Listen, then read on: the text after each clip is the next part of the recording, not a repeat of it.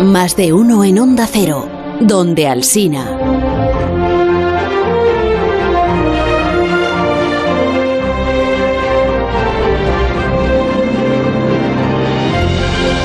Pues Aquí está Alberto Aparici en su afamada sección Aparici te lo dici, que a veces, a veces me despistas muchísimo con tu sección, te lo digo. Bueno. Va a ser que es afamada, de ¿eh? verdad. Es la primera persona a la que ha aplaudido el público de manera espontánea. Exacto. Sí, sin que Begoña, por ejemplo, le salga. Exacto, no estaba Begoña haciendo ningún gesto. Para nada. Digo que me despistas muchísimo porque unas veces tu sección es un consultorio, otras veces es un no sé qué, y hoy qué es. Hoy, qué es? hoy es una sección en la que eh, hago cautivo al público que tenemos aquí y te lo robo durante, durante un ratito, ¿Cómo me Carlos. ro- cómo- no entiendo, ¿me robas al público en qué sentido? Te los Bueno. llevas, te los llevas. No, que, que es que quiero hacerles una preguntita, que quiero que me den su criterio sobre... Ah, sobre que un- Eh, conduces tú el... Otra vez quieres ¿Otra presentar vez? tú el No, no, programa, no venga. digo... con- so- pero quiero como utilizarles como consultores, quiero que me, que me digan cosas, el Ah, público. venga, pues si, si se dejan. no sé. Vale, pues eh, Tú eh, intenta. tenemos, tenemos un micro, tenemos un micro, bien. Tenemos. Pues eh, la pregunta que tengo para vosotros, y ahora, sa- y ahora veréis por qué os la hago... Es como un examen esto. No, no, bueno, no es un examen, es que la gente diga lo que, lo que piensa. Ah, bueno. Eh, ¿qué, qué pensáis si yo os digo Albert Einstein? Y no me vale, no me vale ciencia, física, cosas un poquitín más concretas, ¿no? Albert Einstein, ¿qué diríais que representa ese personaje? Albert Einstein. ¿Qué os trae a la cabeza? Pues los pelos, eso, ¿no? De- Eso es lo que más me gusta a mí de, de él. ¿Alguien? Ah, bueno, alguna cosa. Que no juegas. Pelos. Las cosas como son. Eh, el- la... A ver, Que- tenemos, tenemos un valiente, la creo. Pipa, la, la Pensamiento. pipa. ¿El qué? Pensamiento. Ah, muy Pensamiento, bueno. Pensamiento, Ves, sí. ella El sentido sabe del más humor. que no sé tener lo mucho- teoría de la relatividad. La teoría de la relatividad, vale, es otra cosa más. ¿Qué más cosas? ¿Qué más cosas? ¿Alguien más tiene otro aspecto? Teoría de la relatividad general. Relatividad gen- Ah, eso no vale, ya he dicho relatividad, relatividad Bueno, general pero- es una mitad. Bueno, entonces, claro, hay que afinar. ¿Alguien tiene alguna otra cosa? Eh, La bomba. La, la bomba, la bomba atómica, es verdad, claro, la bomba atómica. Mira, Sí es. Atómica. Efectivamente, un gran cambio en la historia bélica. ah, es por, por la bomba atómica, efectivamente, sí señor. ¿Qué Al- más? ¿Alguien Eh, tiene algún elemento más que aportar a este personaje? eh, taboada, seguro que sí. En San Sebastián de los Reyes. Pues buenos días. Yo tengo una, Buenos cami- días. una camiseta negra que pone delante E igual a MC cuadrado. Mira, E igual a MC cuadrado, es otro elemento, efectivamente. Bueno, Por pues ejemplo. con esto, con esto ya tengo básicamente lo que, lo que pensaba que iba a tener, que es que efectivamente todas estas cosas son correctas, ¿vale? Einstein fue un gran pensador, Einstein tuvo que ver con la carrera bélica, Einstein inventó la teoría de la relatividad, de ella forma parte esta formulita, E igual a MC cuadrado, pero mi cosa es que eh, estos aspectos son muy limitados. O sea, quiero decir, estamos hablando de una figura que es gigantesca. Estamos hablando de un señor que se está peleando con Newton por ser el físico más importante de todos los tiempos, ¿no? Y la cultura popular, el imaginario popular, digamos que solo ha empezado a rascar un poquito la superficie de esta figura que creo que es enorme, ¿no? Y que tiene muchas más cosas. Ya, o sea, nos quieres convencer, si te sigo bien, ¿eh? Nos quieres convencer de que Einstein todavía está por descubrir. Ah, hombre, no, no. Es un poco atrevido tu planteamiento. No diría, bueno, sí, sí que, Ahí- sí que digo eso. Vale, Einstein está por descubrir. Pues hay libros, puede yo, ser. Me parece yo que tengo sí. una biografía No me lo de creo. Einstein así en casa, gorda, pero, gorda, gorda. pero lo digo en serio, es que es una persona que algunas de las cosas que propuso se siguen hablando a día de hoy. Cien años después seguimos discutiendo sobre cosas que Einstein hizo. Entonces es una, es una figura tan profunda y tan grande que me da como hasta un poco de pena que solo sepamos estos tres o cuatro elementos que son correctos, pero no son los únicos que hay, ¿no? Entonces, eh, hoy tengo una excusa perfecta para ponernos a hablar de Einstein, no solo porque me gusta, sino porque en 1921 le dieron el premio Nobel. Entonces, están cumpliéndose 100 años Perfecto, entonces. de su premio Nobel y eso me da la excusa perfecta para hablar de Einstein. Eh, y de hecho, creo que vamos a crear una especie de nuevo microespacio que, que se llama, vamos a, vamos a poner el nombrecito. ¿Ves por qué me confunde tu sección? ¿Qué lío? ¿Qué esto que es? microespacio. Que- ah, A ver. que tiene cabecera. Einstein. Aquí la- tiene, los- tiene por- cabecera. Ah, sí. Ah, sí, bueno, por favor. A ver, a ver. Einstein por fascículos. Einstein por fascículos. Sí, señor, Einstein por fascículos, qué bien. O sea, que una vez no. Que o sea, quieres va a ser hablar muchas todas las semanas de él. veces. Bueno, Einstein. claro, es que efectivamente es, una, es un tomo muy grande, ¿no? Es, es que ver. hay que hacerlo por entregas porque es una persona muy grande. Bueno. Y hoy tenemos la, la percha perfecta para que nuestra primera entrega sea el Nobel de Einstein. Bueno, que lo diga mejor Taboada, que habla mucho mejor que yo. Einstein por fascículos. Primera entrega. El Nobel de Einstein. Pero, Muy bien. eh, a ver, no, yo no me quiero... Frankenstein. Ah, no, ese es otro. No lo líes. Ese No me era quiero otro. meter en tu sección, pero eh, si quieres hacer Einstein por fascículos Ajá. o Einstein por fascículos, Sí. el primer fascículo pues debería ser eh, cuando nace, ¿no? Claro.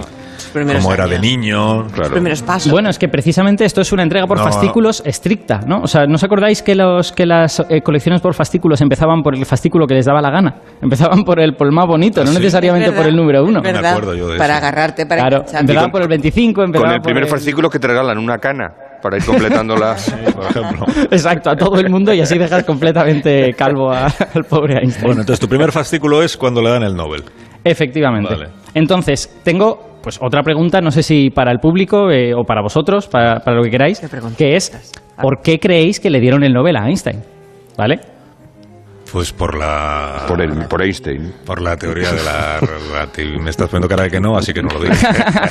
por algo que no es la teoría Pero de la alguna cuestión de relatividad. física, algún, algún tema Pues, físico. hombre, claro que por un tema de física, ahí Ya no te, has, está. no te has mojado nada, es el Nobel de física.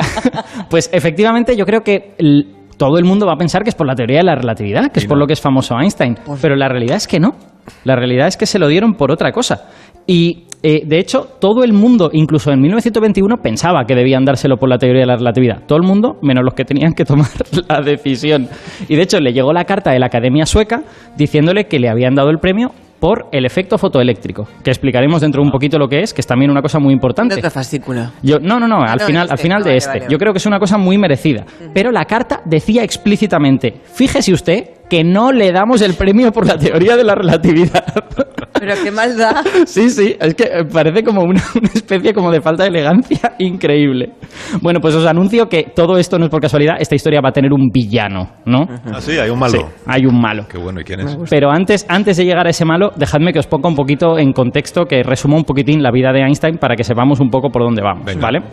Eh, Einstein eh, salió de la universidad y cuando salió de la universidad no consiguió encontrar trabajo en una universidad y entonces entró a trabajar en la oficina de patentes. Hoy en día los físicos se dedican a data science, bueno, en aquella época se iban a las oficinas de patentes, ¿no? En esa oficina de patentes estuvo trabajando cinco años y en esos cinco años le estaba dando a la cabeza, estaba haciendo su tesis y en 1905 se produce el año del milagro que es el año en el que Einstein publica cuatro artículos y los cuatro son merecedores de un premio Nobel. Uno es el primer artículo de la teoría de la relatividad, otro artículo es el efecto fotoeléctrico, le dieron el Nobel por eso, otro es el movimiento browniano, esto es una cosa que ya explicaremos otro día, pero que es muy gorda también, y otro es el de S igual a mc cuadrado. Eso todo en el mismo año, por eso hablamos del año del milagro. Y de hecho es una, una eh, similitud con Newton, porque Newton en 1666 también revolucionó la física de una forma muy loca y a eso también se le llama el año del milagro de Newton. ¿no? Así que Einstein y Newton ambos tienen un año del milagro. El malo, del, el bien, villano. No, el no, malo, no, sí, por vamos, favor. vamos con el malo. Bueno, para, para que entendáis quién es el malo, tengo que explicaros cómo funciona el premio Nobel por dentro. Venga. ¿vale? El, para dar un premio Nobel hay básicamente tres pasos. Paso número uno es gente importante y famosa propone candidatos y dice, pues yo creo que esta persona lo debería recibir por esto. Paso número dos es, hay un comité pequeñito de 5, 6, quizá 10 personas que evalúan esos candidatos, hacen unos informes y dicen, este se lo merece, este no se lo merece, tal y cual. Y paso número tres es, la, la Academia Sueca como conjunto vota y decide quién se lo lleva. Bueno, pues ahora nos ponemos en 1921 y entre las candidaturas es un clamor que Einstein se tiene que llevar el premio Nobel. Y todos hablan de la relatividad, de hecho. Pero entra en escena ¿Quién? Salieri. Alvar Gullstrand, Uy, el Gullstrand. Ah. Oh. que es una persona a la que nadie conoce. Gullstrand. 100 años después, a- salvo los expertos, Era nadie recuerda Osco, quién es Gullstrand. Osco, o- o- Gullstrand era Osco, Osco, Osco. Pues Gullstrand es la persona que evalúa la candidatura de Einstein. Es la persona que se dedica a decir, bueno, esta- esto está bien o está mal. ¿Sabéis lo que era Gullstrand? ¿Sabéis de, de formación? ¿Qué trabajo tenía? Físico. No, no era físico. Ah, matemático. Químico, que os lleváis muy mal. Oh. Era oftalmólogo. Oftalmo. Ah, Oftalmólogo. Era, era el mejor oftalmólogo del mundo, ¿eh? quiero Tenía decir, ojo. poca Qué- broma. Qué ojo. Poca Sí, broma, exacto. Exacto. Qué ojo tuvieron de darle a ese señor para evaluar la relatividad. Era Claro. el, el mejor oftalmólogo del mundo, pero no era un físico, no sabía de esto. Bueno, pues Gullstrand dijo en su informe, la teoría de la relatividad es errónea, y cito literalmente, Con un par. Albert Einstein jamás debe recibir un premio Nobel.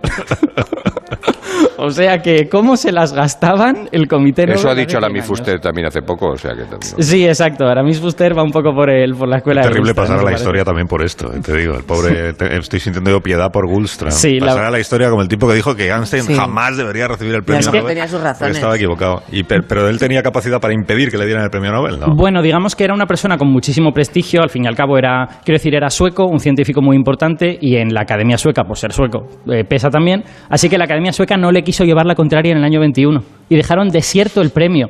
Porque iba a ser una vergüenza dárselo a cualquier otro, porque todas las, todos los, todas las candidaturas eran a Einstein. Entonces lo dejaron desierto, se esperaron el año siguiente y se buscaron un año haciendo un apaño.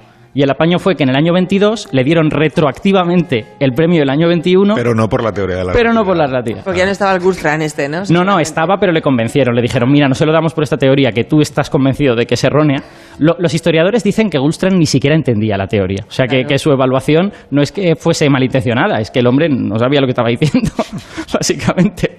Eh, entonces se lo dieron por este efecto fotoeléctrico y la gracia, la ironía, es que cuando Einstein en 1923 pronunció el discurso de aceptación, habló solo de la relatividad. No, no dijo una sola palabra del efecto fotoeléctrico, ni una. Y te habías comprometido antes de terminar el fascículo de hoy a explicarnos tú el efecto fotoeléctrico. Sí. Pues Vale, pues mirad, el efecto fotoeléctrico es muy importante y yo creo que también es merecedor de un premio Nobel porque fue la primera prueba de la teoría cuántica. ¿vale? Es uno de sus artículos de 1905. La teoría cuántica había nacido en 1900 con un artículo que nadie entendía muy bien de, de Planck y ese artículo decía que la, la luz se emitía en paquetitos, se emitía en cuantos, ¿vale? Es decir, que la luz estaba formada como por pequeñas particulitas y se emitía una, dos, tres, cuatro.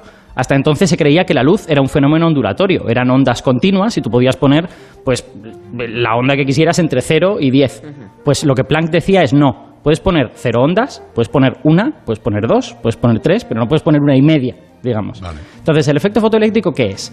Es que tú pones luz sobre un metal y del metal salen electrones. El metal escupe electrones. Y eso era muy fácil de entender intuitivamente. Básicamente es la luz le está dando energía a esos electrones, como que les pega un golpe y los electrones salen volando del metal y ya está. Pero el efecto fotoeléctrico tenía una cosa muy peculiar que es que si tú iluminabas el metal con luz de colores distintos, pasaban cosas diferentes. Voy a ponernos un ejemplo, no es necesariamente así, pero imaginaos que iluminas el metal con luz roja, no salen electrones. Cero, efecto fotoeléctrico. Iluminas el metal con luz azul, salen muchos electrones. Y además, si pones mucha luz, salen muchos, y si pones poca luz, salen pocos. Pero con luz roja, pongas mucha o poca luz, no sale ninguno. Y Einstein encontró la forma de encajar todos estos conceptos. Einstein dijo, no, no, mire, es que la luz roja, los paquetitos de luz, esos cuantos que decía Planck que hay en la luz roja, tienen tan poca energía que ninguno puede sacar un electrón. Mientras que los de luz azul tienen más energía y todos pueden sacar un electrón. Entonces, la gente lo que no entendía es, pero bueno, porque si tú lo iluminas con luz roja, el electrón podría ir acumulando esa energía, ir subiendo y al final escaparse. Y Einstein dice, eso no puede ser. Porque como la luz viene en paquetitos, o el paquetito saca el electrón de- desde el principio y hasta el final, o no pueden ir acumulándose. Y por eso hay unos paquetes que pueden y otros paquetes que no pueden. A partir de una cierta, de una cierta energía puedes arrancar los electrones. Fue la primera prueba de que de verdad la luz venía en paquetitos. Por, y por esto le dieron el Nobel. por esto le dieron el Nobel. Bueno, Claro, ta- se lo merece también. ¿eh? Bien, es verdad que hoy en día usamos el efecto fotoeléctrico pues en todos los ascensos de- del mundo. O sea, que quiero decir, fijaos la de aplicaciones que ha tenido el efecto fotoeléctrico, ¿no? Que sirve para hacer células fotoeléctricas, precisamente. Qué bueno. Oye, qué interesante. Que- Quiero que sigas Me con, gusta, sí. con Einstein for fascículos. Me parece muy bien. Fascículos segundo. Ah, no, no, eso es. Fascículo Esto- segundo para otro día. El, el otro- el próximo día, Javier. Vale, vale, vale. Muy bien. Eh, a ver si consigues convencernos de que Einstein merece eh, incluso una posición más eh, mm, prevalente que la de Newton. Tiene Yo es que ser tu soy, yo trabajo. soy muy de Newton, ¿eh? O sea, eh, Tú eres muy de Newton. la- se, dice, se dice que los físicos somos de Newton y la humanidad es de Einstein. Ah, Es una- yo creo que es una regla bueno, pues que se, que se tú puedes cumple. seguir siendo de Newton y todos nosotros seremos Claro. de Einstein. Me parece muy correcto. Vale. Eh, Alberto, gracias por la Y de visita. Plutón. Un placer. Como siempre, y que disfrutes de Málaga. En cinco minutos, las 12 de la mañana, una hora menos en Canarias. Ahora seguimos. Más de uno. En Onda Cero.